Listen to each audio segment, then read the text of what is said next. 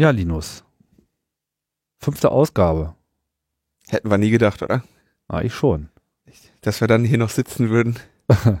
Aber du hast nicht dran geglaubt, oder was? Ich habe es mir nicht vorstellen können. Ja, weiß ich nicht, doch, ist doch schön. Fünfte Ausgabe. So, mal eine fünfte Ausgabe machen. Ja, das ist wirklich ein Ausbund an Kontinuität. Ja, bis jetzt sind wir vorbildlich. Genau. Und das Ausbund an Kontinuität heißt nach wie vor Logbuch Netzpolitik. Wir begrüßen alle hier zu unserem schlagkräftigen und äh, äh, kurzweiligen Format, in dem wir Überblick geben wollen über die äh, Geschehnisse im netzpolitischen Bereich und so auch diese Woche. Und äh, ja, die Themen werden euch exklusiv auf den Tisch gelegt. Von, von Tims Linus. Assistentin. ja, Linus. Ja, los geht's mit einem kleinen kurzen Follow-up und zwar äh, unser SOPA, der Stop Online, guck mal, ich habe es richtig gesagt, der Stop Online Piracy Act, den wir, glaube ich, in der Folge zwei oder drei schon mal behandelt hatten. Aber dein Safe Online Piracy Act, der den habe ich nicht durchgekriegt. Ist schon ein guter Running Gag auf Twitter geworden. äh, genau, der ist äh, genau, also SOPA. Bei SOPA äh, hat man so den Eindruck, äh, gibt es auf jeden Fall hektische Betriebsamkeit rund um diesen Vorschlag. Genau, denn jetzt hat sich die Business Software Alliance ein, eingemischt in Form eines Blogposts und hat äh, darauf hingewiesen, dass sie befürchten, dass dieser SOPA äh, wirtschaftlichen Schaden verursachen und Grundrechte verletzen könnte und ähm, insbesondere Innovationen hemmen könnte, weil das rechtliche Risiko für kleinere und junge Unternehmen irgendwie zu groß wird und haben also quasi gesagt, sie raten von diesem, von diesem Act ab. Wirtschaftliche Auswirkungen. Also man muss vielleicht mal dazu sagen, BSA, Business Software Alliance, das sind eigentlich die, die so hinter Raubkopien her sind wie nichts Gutes. Ja, vor allem Microsoft, aber auch andere Firmen ja. sind dort äh, engagiert. Ich glaube auch Apple. Und äh, bisher kannte man die BSA eigentlich nur so als notorischer Gesetzesverschärfer und dass die sich da jetzt so einmischen, äh, was denkst du, worauf deutet das hin? Also es gab den, also es soll tatsächlich sogar auf Initiative von Microsoft gewesen sein. Wird so kolportiert, dass also hinter dieser hinter dieser, hinter diesem Sinneswandel oder diesem Blogpost, der dann da erschien, irgendwie eine, eine Anstrengung von Microsoft sich verbirgt. Nichts Genaues weiß man nicht. Auf einmal gibt es auf jeden Fall diesen Blogpost, wo sie das sagen. Also die BSA selber offiziell in ihrem Blog. Ja, lass mal schauen, wer das genau war von denen. Ähm, mir fällt dann was. Robert Hollyman hat das da so insbesondere ver, äh, verblockt und dann gab es ein, tatsächlich eine richtige Pressemitteilung. Und die ist ja von den Medien, also offiziell von dem Media Contact von denen rausgegeben worden. Aber was ist jetzt sozusagen, was, was befürchten die?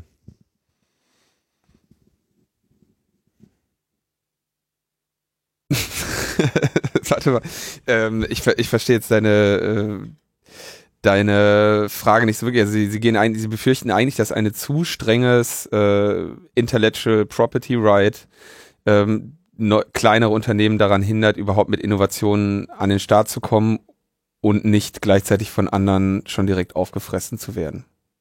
Ah, das ist aber eine interessante Sichtweise. Und das soll ausgerechnet von Microsoft kommen? So äh, ist die Legende. Mhm. Ich meine, das äh, deutet, also ich weiß nicht, wenn das, wenn das stimmt, deutet das ja äh, in gewisser Hinsicht auf einen Sinneswandel hin. Ja, sie sagen, also sie sagen, sie wollen natürlich äh, einen effektiven Kampf weiterhin gegen äh, Piraterie haben. Na klar. Aber äh, natürlich muss es irgendwie dar darauf ge geachtet werden, dass, äh, dass die Innovation sich weiter frei entfalten kann und äh, Grundrechte nicht verletzt werden. Aber es ist jetzt auch wirklich nicht so, als würden sie jetzt sagen, okay, wir machen den, den vollen Sinneswandel und machen jetzt alles hier nur noch über Pirate Bay. Ja. Äh, sondern sie empfehlen den äh, stattdessen lieber den Protect IP Act zu nehmen. Hm.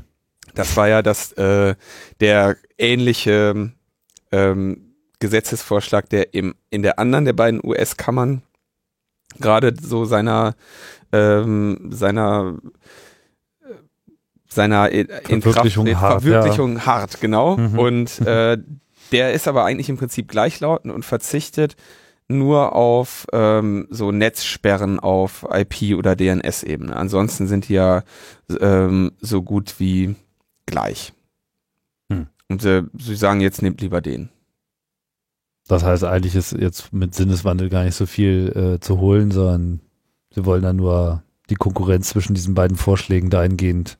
Das kann denkbar Ja. sein. Es- Man könnte sich eventuell, wenn man jetzt Verschwörungstheoretiker wäre, könnte man auch sagen, dass das jetzt vielleicht einfach irgendwie so ein Stunt ist, dass man sagt, ja, guck mal hier, ne, wir sind wir sind gar nicht die Hardliner, sondern wenn es zu krass ist, dann ähm, lobbyieren wir sogar dagegen. Wir können auch anders. Wir können auch anders, ja, ist ja nicht so, als würden wir nicht darauf äh, achten. Überlegt mal, wie wir euch damals vor dem äh, Stop Online Piracy Act bewahrt haben.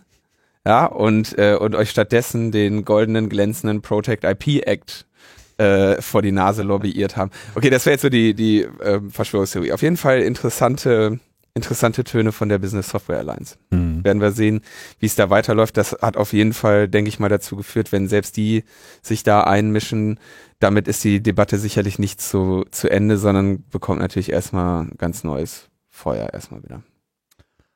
Kommen wir vielleicht von den USA wieder nach Europa. Da gab es eine interessante Entscheidung des Europäischen Gerichtshofs. Ja, ähm, und zwar lautet die Entscheidung kurz gefasst, dass eine präventive Überwachung des gesamten Netzverkehrs bei einem Provider ähm, nicht mit dem EU-Recht vereinbar ist. Hintergrund der Geschichte war, dass 2007, glaube ich, die belgische GEMA, könnte man wahrscheinlich ungefähr sagen, dass es das, dass sie dem ungefähr entspricht, die Verwertungsgesellschaft Sabam, Mhm. gegen einen Internetprovider namens Scarlett ähm, erwirkt hatte, dass dieser Internetprovider Urheberrechtsverletzungen seiner Kunden durch Filesharing verhindern muss, sofern ähm, Werke aus diesem Sabam-Repertoire betroffen sind. Und ähm, was heißt das für einen Provider? Das heißt, der muss das einfach überwachen. Ja, der muss also irgendwie mit einer mit einer relativ starken ähm, Infrastruktur prüfen, handelt es sich irgendwie um diese Werke? Gibt's ist das jetzt irgendwie die diese oder jene MP3-Datei? Kommt vielleicht der Name im kommt der Dateiname vor oder hat diese Datei hat die einen bestimmten Hash? Gibt's ja verschiedene Möglichkeiten, das irgendwie festzustellen. Auf jeden Mhm. Fall mussten sie da den Traffic sehr stark überwachen und wurden dann äh, waren durch diesen Gerichtsbeschluss dazu verdonnert, das auch zu machen. Dann haben sie sich an ein Berufungsgericht gewandt und das Berufungsgericht hat gesagt, ey, komm, wir gehen mal lieber direkt zum Europäischen Gerichtshof. Mhm. Das ist dahin weitergereicht und dann hat der EUGH gesagt, ja, also das betrifft zwar nationales Recht, aber die EU-Vorgaben und die E-Commerce-Richtlinie mit den Haftungsbestimmungen für Provider muss beachtet werden. Das heißt, da hat Belgien nicht freie Hand und hat gesagt, äh, diese, die, den Provider also zur Überwachung zu zwingen, wie es da geschehen ist, äh, verletzt Grundrechte, verletzt die unternehmerische Freiheit des Providers, ähm, verletzt die, den Schutz der Privatsphäre der Nutzer und insbesondere, was so als kleine Randnotiz war, da haben sich die Datenschützer dann sehr äh, großes Interesse dran gehabt, dass ähm, diese Privatheit insbesondere deshalb verletzt wird, weil da IP-Adressen gesammelt werden. Und diese IP-Adressen sind personenbezogene Daten. Mhm. Als sowas wurde es vom EuGH gewertet. Genau. Aha. So wurde von ihnen argumentiert und haben gesagt, deswegen dürfen Internetanbietern keine allgemeinen Überwachungspflichten auferlegt werden.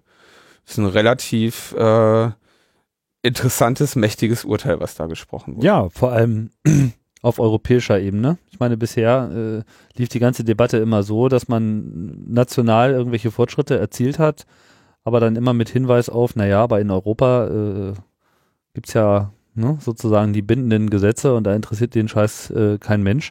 Das ist das erste Mal, dass ich jetzt eigentlich aus so einer europäischen äh, Richtung so ein Sammelsurium finde, weil auch viele andere Argumente, die in den letzten 10, 20 Jahren sich da eigentlich immer wieder drum gedreht haben, wie zum Beispiel unternehmerische, unternehmerische Freiheit, ja, also dass es dem ISP auch, sagen wir mal, überhaupt nicht zuzumuten ist, äh, für so etwas gerade zu stehen. Ich denke, das ist auch hier schon lange in der Diskussion gewesen, zumal ich mich immer gewundert habe, dass eigentlich die Wirtschaft sich da nicht noch mehr gewehrt hat. Also war immer so mein Eindruck, dass sie Mhm. sich eigentlich da immer haben über den Haufen fahren lassen und haben das ja bei dieser Zensursula-Geschichte gesehen, ja, dann haben sie gesagt, ja, Hauptsache ihr lasst uns in Frieden, aber äh, wir unterzeichnen da jetzt mal hier den Vertrag, aber äh, ja, Lass bleibt, uns dann mal auch jetzt bleibt bitte- uns, bleibt uns vom Leib, aber wir, wir, wir tragen das halt jetzt noch mit. Wenn man jetzt äh, so eine Gesetzgebung oder so eine äh, Rechtsprechung an der Stelle äh, äh, aufgreift und sagt, naja, hier, das ist im Prinzip der klare Hinweis, dass ihr eben äh, euch einfach überhaupt nicht reinreden lassen solltet an der Stelle, ja, äh, dann könnte das interessante Konsequenzen haben. Welche unmittelbaren Konsequenzen hat denn das jetzt? Ich meine, heißt das nicht irgendwie auch, dass beschlossenes europäisches äh, Recht gar nicht gültig ist? Moment, welches Recht ist nicht, also die, das, Weiß ich nicht. Gibt es nicht ähm, Also auf europäischer Richtlinie Ebene Richtlinien, die äh, einen zu irgendetwas zwingen wollen in dem Zusammenhang? ja, da gibt's ja schon irgendwie diese Idee mit Vorratsdatenspeicherung und ähnlichen Dingen, das gibt's immer. Ich hab, bin ehrlich gesagt mir auch nicht so ganz klar, das liegt vor allem daran, dass ich nicht genau weiß, ähm, wie da diese, diese Europaebene, die habe ich selber noch nicht so hundertprozentig verstanden, was da jetzt irgendwie der EUGH ist und das, äh, dann haben sie ja noch das andere Gericht. Ja, das, äh, warte, was ist das? Der, der, der, der ähm, also sie haben einmal diesen Gerichtshof und dann haben sie noch ein, noch ein anderes höchstes Gericht. Und die sind irgendwie unterschiedlich. Und irgendwie komme ich damit selber nicht so ganz ähm, klar, was jetzt irgendwie was ist und wo man gegen was klagt. Ja, es gibt wohl noch das Gericht der Europäischen Union und dem Gericht für den öffentlichen Dienst der Europäischen Union. So, und dann Das sind versuchen so die drei. drei Mhm. sogar. Ja. Aber hier ist von dem obersten rechtsprechenden Organ der Europäischen Union äh, die Rede. Also ich meine, wenn irgendetwas relevant ist für eine europäische Gesetzgebung, dann sollte äh, das doch auf jeden Fall dazugehören. Und ich meine, wenn diese Denke jetzt dort sich abzeichnet, ja, dass äh, so etwas so differenziert betrachtet wird, dann wird es natürlich spannend, wenn mal auch das Thema Vorratsdatenspeicherung dort äh, vielleicht mal auf den Prüfstand käme. Und da kann ich jetzt leider nicht hundertprozentig sagen, ob man dieses Thema irgendwie dahin klagen kann an, an diesen gleichen Gerichtshof, weil ich, wie gesagt, diese Strukturen leider nicht verstanden habe oder bis jetzt nicht ausreichend durchblickt habe, was ja auch ein bisschen darüber zeigt, wie nah irgendwie oder wie fern dieses Europa immer ist, von Ja. dem ja so ein bisschen, was da immer so kritisiert wird. Natürlich hätte ich mich da mal schlau machen können, aber irgendwie ist es mir nicht ganz gelungen, bis jetzt da wirklich zu verstehen, wie da diese Strukturen sind. Ähm, was ich nicht ganz genau weiß, ist, ob man jetzt wirklich mit, mit Vorratsdatenspeicherung bei dem gleichen Gericht irgendwie so gute Chancen hätte, weil irgendwie finde ich diese IP-Adressen-Sache, die, land, die landet da so ein bisschen komisch drin. Also es passt, da gehört da erstens nicht so hundertprozentig mit dazu, zu dieser Thema, zu dieser Thema Überwachung und Protokollierung von Internetverkehr, ja, es ist Mhm. eigentlich ein, ein anderes Paar Schuhe. Und sie haben da auch das irgendwie relativ undifferenziert ähm, da erwähnt. Also es gibt keine, in dem Urteil jetzt keine genaue Ausführung darüber, warum das jetzt personenbezogen ist oder nicht. Und dann gibt's ja sowieso, ob IP-Adressen personenbezogen sind, ist ja sowieso das, das große, große Streitthema. Weil eben die einen sagen, ja, das ist nur der Anschluss. Ähm, das heißt ja nur nicht, wer dahinter sitzt. Und ähm, andere sagen dann, ja, aber doch klar, ist ja eh dann immer der gleiche, der da den Anschluss hat. Und ähm, dann gibt's dynamische IP-Adressen und statische IP-Adressen und gleichzeitig irgendwie so ein Provider. Natürlich muss der Provider zu irgendeinem Zeitpunkt auch wissen, welche IP er mir gibt. Ja, ist ja ganz klar, sonst kann er ja den Traffic, der zu dieser IP geht, nicht irgendwie an das Kabel leiten, was irgendwie an, bei mir aus der Wand kommt.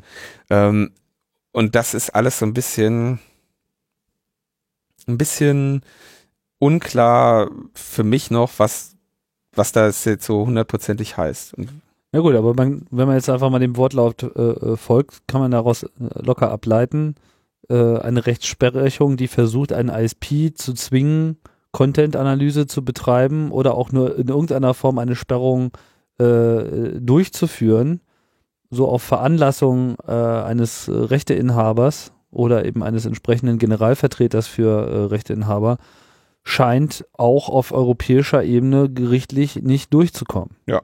Zumindest gerade nicht. Und das könnte, glaube ich, einigen potenziellen Klägern, die da äh, vielleicht bisher noch nicht so viele Chancen gesehen haben, durchaus äh, da mehr Mut machen. Ja. Wir werden sehen, wie das, ähm, wie das weiter verläuft damit. Also ich bin mal, ich, wie gesagt, ich bin leider mit diesen, mit den Strukturen da nicht ausreichend vertraut, um zu wissen, wie jetzt zum Beispiel, also Sie sagen ja, das geht irgendwie mit den, mit den europäischen Gesetzen irgendwie nicht in Einklang, aber was wäre jetzt, wenn es ein europäisches Gesetz gäbe, was genau das ver, was genau das macht? Ja. Dann weiß ich nicht genau, wie dann die Situation ist, wo, gegen welches Gericht man dann gegen dieses, bei welchem Gericht man dann gegen dieses Gesetz klagen könnte.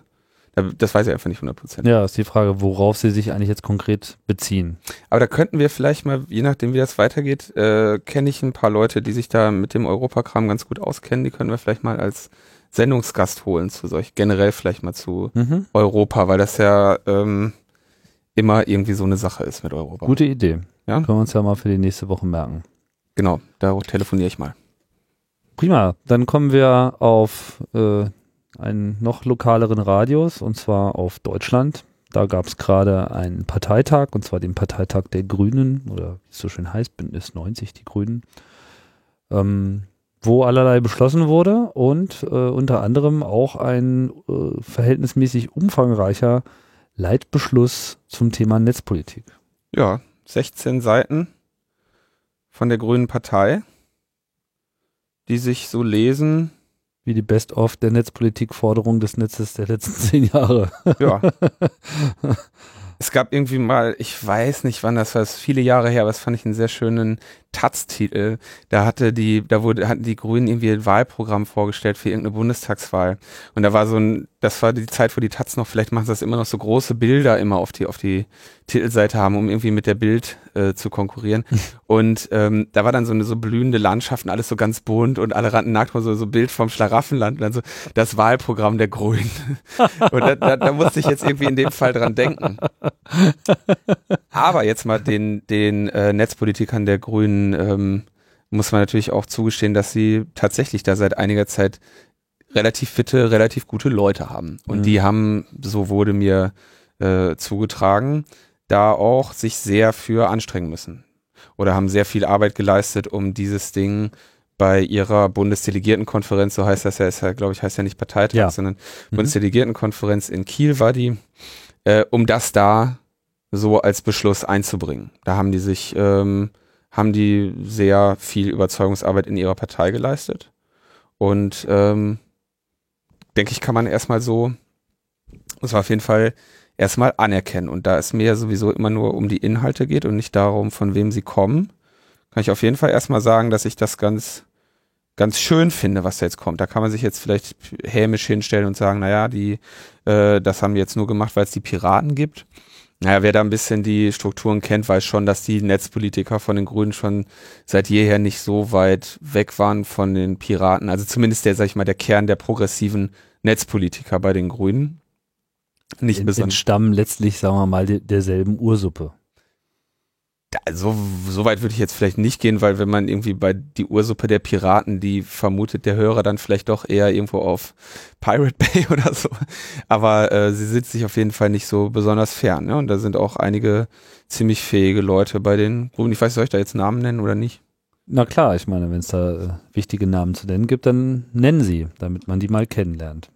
Ähm, ja, also Konstantin von Notz ist da auf jeden Fall, das ist ja der netzpolitische Sprecher der Bund Innen- und netzpolitische Entschuldigung, Innen- und netzpolitische Sprecher der Bundestagsfraktion. Mhm. Das ist auf jeden Fall ein Mensch, der, der sich da immer ganz interessant äußert und denke ich auch zum großen Teil mit seinen Mitarbeitern ähm, Einfluss auf dieses Ding genommen hat. Leider konnte ich seinen Mitarbeiter, den ich auch persönlich kenne, heute nicht erreichen, sonst hätte ich gerne nochmal seine Meinung dazu gehört. Ja.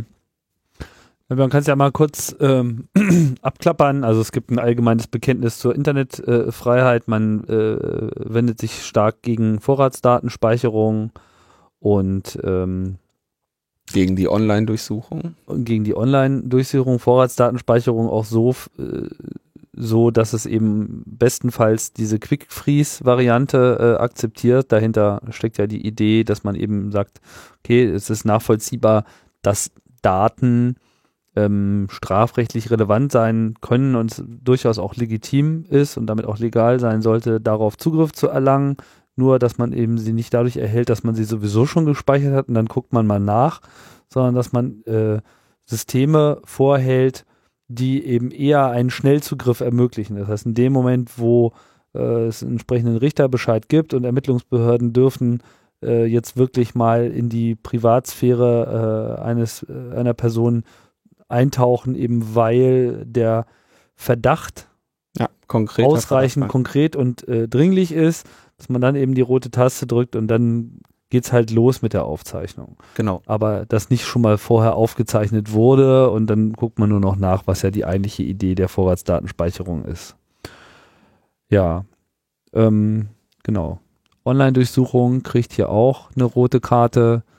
Netzneutralität äh, wollen Sie gesetzlich schützen.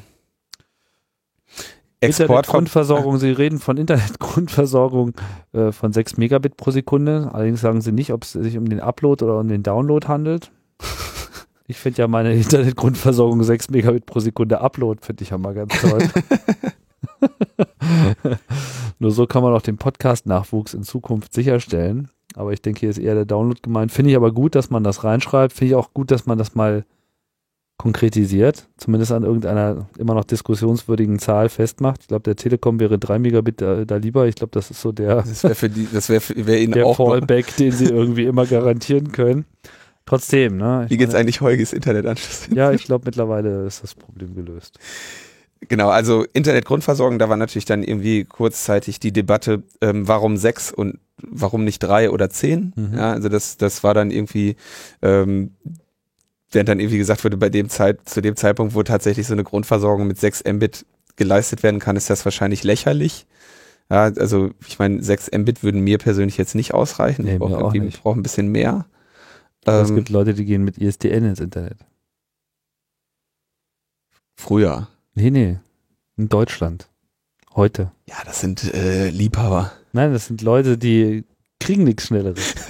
Das ist ja genau das ja, Problem. Ja, klar, das ist, äh, Genau, also da geht's genau um diesen Punkt, dass es ja heutzutage wirtschaftlichen Überlegungen unterliegt, wenn meine Farm irgendwie zu weit in der Pampa ist und da irgendwie, äh, weiß nicht, ein paar Kilometer Kabel hingerollt werden müssen und zwischendurch nochmal drei Verstärkerstationen. Ähm, dann sagt die Telekom mir, ach, weißt du was, so, äh, nimm doch dein 56K-Modem hier über den äh, Analoganschluss, dann hast du doch Internet.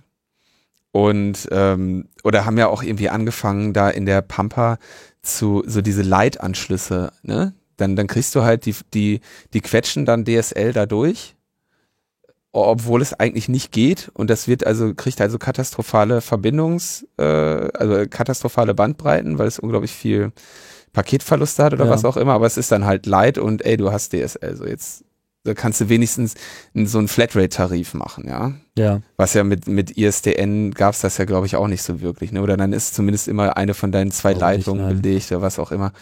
Ähm, aber dass dieser, dass, dass man ihnen also einen Anreiz schaffen muss, irgendwo da in der Pampa auch Internet hinzubringen, auch wenn sich das eventuell niemals lohnt. Weil wenn du irgendwie drei, Stadt, drei Verteilerstationen auf dem Weg zu der Farm hinbauen musst, nur damit da noch irgendwie ein Signal ankommt, natürlich kriegst du das mit der Grundgebühr nicht mehr rein.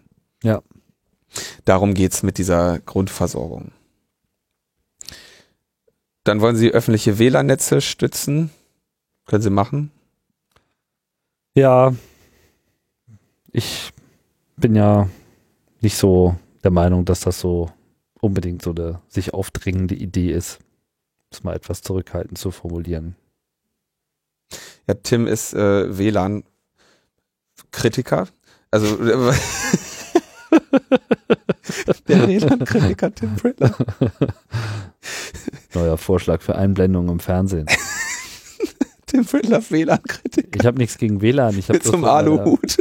Ich meine, ich weiß nicht, wie viel, wie viel Erfahrung du mit öffentlichen WLAN-Netzen so gesammelt hast. WLAN ist Quatsch. WLAN ist dafür gebaut worden, irgendwie mal ähm, vielleicht, wenn auf genau dieser Farm, ja, dafür, die da irgendwo in der Pampa ist, dafür zu sorgen, dass ich im Wohnzimmer und im Schlafzimmer äh, ohne Kabel ins Internet kann. Also wenn ich jetzt hier, ich wohne in Berlin im Haus, wo irgendwie äh, 40 Parteien drin sind, jeder hat da sein WLAN. Da kann man dann das beobachten, was ich immer mit die Luft ist voll mhm. äh, äh,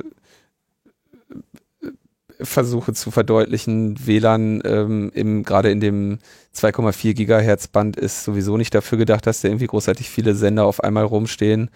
Im 5 Gigahertz Band sieht es im Moment noch ganz okay aus. Also wer zu Hause seinen äh, WLAN-Router auf 5 Gigahertz stellt, der kommt in den Genuss ähm, einer recht störungsarmen Verbindung im Moment noch, aber es liegt auch, auch hauptsächlich daran, dass äh, 5 Gigahertz halt noch kein Standard ist den viele Router automatisch machen. Das ändert sich jetzt auch langsam. Ja, die Telefone haben es noch nicht. Also 5 Gigahertz. Aber es ist absolut absehbar, dass es sich da auch relativ schnell äh, ähnlich verhalten wird. Aber es ist gar nicht so nur diese äh, Überlastung. Es sind halt auch viele andere Sachen. Es ist einfach die ganze Manageability von so etwas ist halt einfach schwierig. Ich glaube einfach, dass wenn Städte sich jetzt entscheiden würden, also man bilde sich doch mal, man stelle sich doch nur, nur vor, eine Stadt würde wirklich von einer stadtweiten Abdeckung von WLAN ausgehen. Ja, was das für eine Infrastruktur äh, wäre. Ich meine, das kommt quasi dem Aufbau eines weiteren äh, Telekommunikationsnetzes gleich. Jetzt gibt es natürlich die Idee von Freifunk, ja, von äh, sich autonom ähm, organisierenden Gruppen etc., äh, wie es es ja hier in Berlin auch gibt ja, und was ja auch lange Zeit äh, akute Versorgungsprobleme, insbesondere hier in Berlin-Friedrichshain, da war ja irgendwie über Ewigkeiten DSL nicht zu bekommen. Ja, da hat das wirklich geholfen. Aber ich glaube, das ist einfach langfristig ähm, die Technologien, die dafür auch vorgesehen sind, also 3G und LTE in Zukunft das einfach viel besser abdecken werden. Und ja, ist sicherlich kein Fehler, hier ein generelles Statement zu machen, ist sicherlich auch kein Fehler, grundsätzlich auch äh, alternativen Versorgungsprojekten äh, die Unterstützung auszusprechen. Ob das nun ähm, das Wichtigste ist. Also was ja bei Freifunk, das, bei Freifunk der spannende Punkt ist ja, wenn ich jetzt mir, also Freifunk macht man hauptsächlich dadurch, dass man sich auf dem Dach so ein Mesh-Network Antenne irgendwie anbringt, die mit den anderen Freifunkzellen oder mit hauptsächlich einer anderen möglichst über Richtantenne kommuniziert und dann verwalten sich diese Zellen so ein bisschen untereinander und einige von den Teilnehmern, möglichst viele hoffentlich, bieten gleichzeitig Internet für die Leute, die sich in diesem großen WLAN befinden, an. Und was da so ein bisschen die Grauzone im Moment ist, wenn man sagt, okay, ich mache jetzt hier Freifunk und lasse die Leute über meinen Internetanschluss raus, dann habe ich ja so ein bisschen Haftungsproblematik. Ne? Wenn die jetzt dann da anfangen, irgendwelche Alben von Jan Delay, kommen wir später nochmal zu, runterzuladen, dann kommt der Brief zu mir. Mhm. Und das ist, äh, da sagen die Grünen jetzt in ihrem Ant oder in ihrer Vorlage auch, dass es da ein passendes Haftungsprivileg für geben muss, ja, dass man aus der Mit Mithaftung dass die ausgeschlossen wird. Das wiederum ist natürlich schon eine ganz, äh, ganz interessante, ganz wichtige Sache, wenn dann eben alle Rentner, die die, die, die freien WLANs betreiben, durch die der Nachbarsjunge sich äh, die, die Musik runterlädt, wenn die dann demnächst als Freifunker gelten ja. und nicht mehr als, äh, als Deppen, die ihr WLAN hätten verschlüsseln müssen. Genau, also das, das kann ich auch nur untersch unterschreiben. Ich meine, wenn jetzt andere Leute mein, mein Telefon benutzen, um damit irgendwelchen äh, strafrechtlich relevante Dinge äh, zu planen, bin ich dann jetzt auch gleich haftbar? Ne? Ist äh, wirklich so eine Frage. Also insofern auch hier ganz interessanter Vorstoß. Äh, ich weiß nicht, wollen wir es jetzt hier noch komplett durchgehen? Wo ich auch noch ein bisschen äh, mit der Nase gerümpft habe, ist die Forderung der Straffreiheit von Online-Demonstrationen. Aber nur, solange sie händisch sind. händisch. Also wenn, solange du, solange du nachher auch eine Blase vom ähm, F5 oder Apfel R drücken hast, ja. ähm, oh, soll das irgendwie in Ordnung sein? Keine Zuhilfenahme von technischen oder illegalen Hilfsmitteln wie Botnets. Ja. Gut, also ich meine, wenn also wenn jemand wirklich nur von Hand eine Seite neu lädt, dann äh, sollte ihm das tatsächlich gestattet sein. Kann man jetzt so sagen. genau, also sie, sie, sie führen das als zivilen Ungehorsam äh, auf. Finde ich interessant. Ich weiß nicht, ist ziviler Ungehorsam eigentlich ausreichend rechtlich definiert? Das wäre auch mal wieder eine Frage für einen mm. Juristen, ne? Ich glaube nicht, dass das eine tatsächliche äh, juristische Kategorie ist. Nach dem Motto, sie haben gegen das Gesetz verstoßen, so nein, ich habe nicht. Ich nein, nur, das war, ich habe von meinem Grundrecht auf zivilen Ungehorsam Gebrauch gemacht. ja. Nee, das kommt ja eher aus ne? der, also aus dieser Gandhi-Ecke, oder? Das, oder kommt ja, den Eindruck habe ich auch, aber ich kenne mich da historisch nicht wirklich aus. Naja. Sie fordern auch staatlichen Schutz für Anonymität und Pseudonymität. Ja, wobei ich nicht weiß, ob ich den Schutz unbedingt vom Staat haben möchte oder nicht vielleicht auch lieber von ein paar Hackern, die sich da Gedanken drüber gemacht haben. Mhm. Ja gut, ich denke, es ist wichtig für, so, für die Debatte dahingehend, dass ähm, man jetzt nicht grundsätzlich äh, Anonymität ist gefährlich und böse, ja, sondern dass man auch anerkennt, dass es eben ja. auch, sagen wir mal, ein, ein Bedarf gibt an, für Anonymität. Es gibt ja genug Fälle oder eben zumindest für Pseudonymität, ne, dass man einfach auch das Recht haben muss, äh, ohne seinen Namen und seine wahre Identität aufzutreten, um sich eben auch einfach selbst zu schützen. Davon gibt es ja genug Beispiele. Ne? daran vielleicht anpassend direkt, dass sie sagen, also Absage an Post-Privacy und sie wollen Datenschutzrecht modernisieren. Keine Netzsperren und so weiter gegen J alten JMSTV, äh, Kritik an der Bezeichnung Killerspiele. Also sie haben da wirklich einmal so alles drin. Ne? Den kompletten Katalog. Open Data. Good luck with that, kann ich nur sagen. Ja. Ne? Also bin gespannt. Zunächst einmal ist das nichts anderes als ein Parteibeschluss, aber wo du vor Anfang schon sagtest, naja, man könnte ihnen ja vorwerfen, das ist ja nur wegen der Piraten. Ich denke, das ist generell schon zu sehen, umso mehr Parteien sich einfach ein Thema erstmal überhaupt äh, nähern und dann eben auch bestimmte Standpunkte unterstützen. Sowas hat auch Auswirkungen auf die CDU, sowas hat ja. auch Auswirkungen auf alle anderen. Wenn sich die Grünen an der Stelle positionieren und die Piraten es auch noch so sind, klar kann man jetzt sagen, naja, jetzt kommt ihr endlich mal hier in Wallung, jetzt wo es die Piraten gibt. Das wird sicherlich auch die eine oder andere Schockwelle durch die Partei äh, gesendet haben, um das zu ermöglichen. Klar. Ich wollte nur damit sagen, dass diejenigen, die hinter diesen Sachen, die jetzt da maßgeblich auf, auf dieses Ding hingearbeitet haben, das sind jetzt nicht irgendwelche ähm, aufgeschreckten Hühner, sondern das sind Leute, die das seit Jahren so machen. Ja, und die das auch schon seit Jahren immer so gefordert. Die das seit Jahren immer so gefordert haben und das seit Jahren immer so sagen und die haben jetzt offensichtlich ähm, die aufgescheuchten Hühner endlich davon überzeugen können, ja, die jetzt vielleicht in der Partei auf einmal rumgerannt sind, konnten die sagen, so guck mal hier, weißt du, was ich hier seit Jahren gesagt habe, kannst du mir jetzt endlich mal Glauben schenken. Ja. Ähm, so scheint das da eher gelaufen zu sein. Aber ganz klar, so dieser Datenschutzaspekt ist immer noch drin, ne? Das muss man immer so sagen, weil da ist, äh, da ist Konstantin von Notz auch immer sehr, hat er noch sehr klare, oder was heißt noch sehr klare, der hat da sehr klare Ansichten, so Datenschutz ähm, hält er für ähm, besonders wichtig und will den auch betont haben. Ja, also die Liste ist wirklich auch noch äh, ewig lang, ja, Creative Commons Lizenzen etc., äh, Killerspiele, alles findet hier irgendeine äh, Erwähnung. Das können wir vielleicht auch sicherlich später nochmal ähm, aufgreifen im Detail, wenn die einzelnen Punkte auch noch ein bisschen genauer verstanden sind. Oder vielleicht kriegen wir auch da mal einen Gesprächspartner zu dem Thema. Ja, würde ich mich auch mal drum bemühen wollen. Sollen wir mal hoffen, was sich, also wollen wir mal sehen, wie sich, was sich jetzt aus diesem Papier ist ja geduldig. Monitortinte noch mehr. Wollen wir mal schauen, wie sich das jetzt so entwickelt. Ja, kommen weiter. wir vielleicht ähm, so als vorletztes Thema, ich weiß nicht, äh, hier von der, äh, von der, von der, für eine Möglichkeit der Zukunft zur realen Überwachungsrealität. Ja. ähm, Funkzellenüberwachung in Dresden gab es ja bei dieser Nazi-Demonstration. Ähm, das war ja relativ groß in den Medien, machen wir auch nochmal einen Link dazu. Und da hat die NRW-Landtagsabgeordnete Anna Konrads ähm, eine kleine Anfrage eingereicht und hat sich da mal so ein bisschen erkundigt, wie wird denn, wie oft denn von diesem Mittel Funkzellenauswertung Gebrauch gemacht wird und wie oft so stille SMS versendet werden. Stille SMS ist eine Diagnose-SMS, die so an, das, an ein Handy geschickt wird. Dieses Handy kriegt diese SMS, bestätigt den Empfang und macht gar nichts. Also quasi in Standard in GSM definierte Funktionalität, mhm. die den schönen Vorteil hat, dadurch, dass sie, dass das, dass das Handy den Empfang quittiert, muss es sich einmal bei seinem Funkmasten melden. Und dadurch weiß ich dann, wo sich dieses Handy befindet. Aber das weiß man ja eigentlich auch schon vorher. Ich meine, es ist ja sowieso immer eingebucht, sonst könnte es ja nicht klingeln, wenn es angerufen wird. Ich glaube, der eigentliche Kniff ist, dass, dass es an der Stelle quasi eine tatsächliche Kommunikation ist, die an dieser Stelle äh, stattfindet und von daher als überwachungsfähig gilt.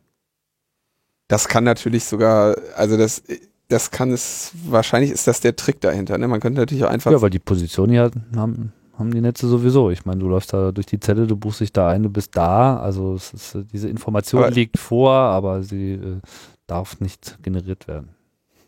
Ist das, also ist das tatsächlich so, dass sie, dass sie tatsächlich so stark orten? Ich bin mir da gar nicht so. Also sie orten dann auf jeden Fall jetzt durch diese SMS nicht genauer. Weil du bist halt nur eingebucht. Eine richtige Ortung im Sinne von Geokoordinate kannst du ohnehin nur durch so eine Triangulation, also durch das Zusammenziehen verschiedener äh, Messungen von benachbarten mhm. Basisstationen erhalten.